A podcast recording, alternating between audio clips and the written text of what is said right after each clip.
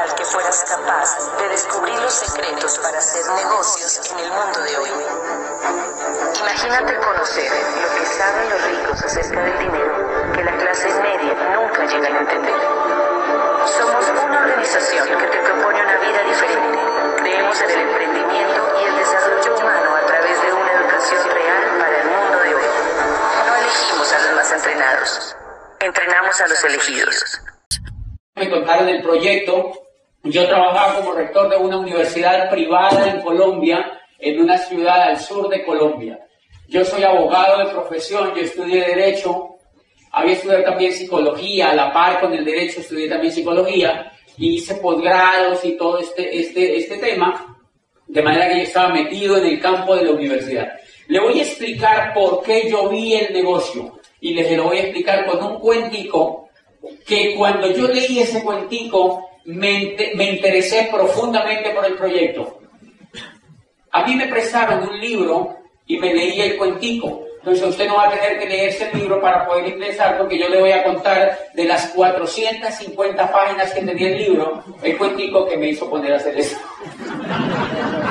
o sea, yo se lo voy a contar esta noche para que usted no diga, ay, entonces yo me voy a leer el libro. Porque yo me leí el libro y ese cuentico a mí me puso a hacer este negocio. Dice el autor que en un pueblo de Italia, en un pueblito del sur de Italia, tenían un problema terrible y era que no había agua en el pueblo. Entonces había un pozo cerca del pueblo y el agua tenían que llevarla desde allá. Entonces todos los habitantes de ese pueblo pues tenían problemas de abastecimiento de agua. Entonces el alcalde dice que llamó a una gente como para hacer una licitación para que surtiera de agua el pueblo. Y dos personas cumplieron con los requisitos para hacer ese trabajo. Dicen que la primera persona, la más lista, una vez ganaron la licitación de estas dos personas, recuerden que el trabajo era llevar agua desde el pozo hasta el pueblo. El más listo fue a todas las ferreterías que encontró por allí cerca y se provisionó de baldes Aquí se le llaman baldes también. Ok, baldes para cargar agua, tanques pequeños y grandes para cargar agua, y, y compró todos los baldes y dijo, no, yo hice el negocio, los compró todos. Compró toda la producción de baldes que había por allí y empezó a llevar agua desde el pozo hasta el pueblo. En un palo llevaban los baldes con su hijo, cargaban tres, cuatro baldes y los llevaban hasta el pueblo. Después su mujer ingresó, después contrataron un vecino para que llevaran agua. Pregunta, ¿el agua se vendía? Sí. Claro, era demandadísima. ellos estaban felices con eso. Estaban felices llevando agua en un palo desde el pozo hasta el pueblo. Pero muy pronto los hombros pues se pusieron así como me imagino que se ponen los hombros de las personas que cargan eh, ese tipo de cosas y entonces se hirieron los hombros, eh, se cansaron, la gente empezó a tener problemas en las coyunturas, hubo problemas eh, de, enfermedades, etcétera, y la gente se empezó a cansar.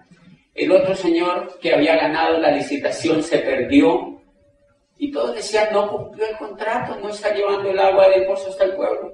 A los dos años, dice el autor, apareció el Señor con un acueducto, lo instaló desde el pozo, le puso grifos a todos los ciudadanos en sus casas, les llevó el agua a la casa y les empezó a cobrar centavos por el agua que les llegaba.